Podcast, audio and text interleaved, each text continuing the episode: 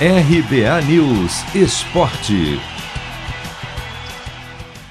Atlético Mineiro vence mais uma e aumenta a vantagem na liderança do Campeonato Brasileiro. Com os 2 a 1 deste domingo em casa sobre o Cuiabá, o Galo foi a 59 pontos, 11 a mais que o novo vice-líder, o Fortaleza, que ultrapassou o Flamengo. O torcedor, porém, tomou um susto. Logo no segundo minuto de jogo, Nathan Silva e Everson bateram cabeça. O zagueiro recuou para o goleiro, que não estava debaixo das traves, e a bola entrou. 1 a 0 Cuiabá. Aí coube ao Atlético ter sangue frio para buscar o empate dois minutos depois, com Hulk.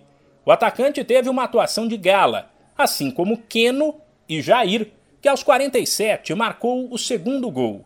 O trio comandou o Atlético numa partida que virou ataque contra a defesa com os mineiros em busca do resultado o tempo todo e o Cuiabá lá atrás.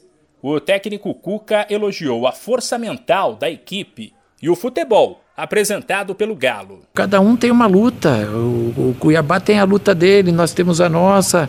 E quando você tem a luta pelo título, tem uma chance de abrir uma vantagem maior na, na ponta da tabela, sai perdendo com, com um erro seu a confiança ela baixa e aumenta do adversário. Mas nós, por fortuna e também por competência, empatamos logo em seguida, numa jogada trabalhada de escanteio. E hoje foi um jogo complicadíssimo. Mas acho que a gente jogou bem, no meu entender, muito bem. Tivemos a paciência, o equilíbrio, fomos uma equipe madura para não ceder muitas chances ao adversário, principalmente no segundo tempo. Cuca, porém, disse não se iludir com a vantagem de 13 pontos sobre o Flamengo. Teoricamente, o grande adversário na briga pelo título, pelo fato de o rubro-negro ter dois jogos a menos, sem falar no confronto direto, a ser disputado no Rio de Janeiro, sábado que vem. No meu ponto de vista, é uma diferença curta, porque ela pode ser sete pontos de diferença e tem confronto direto diretos, tem com o Palmeiras também.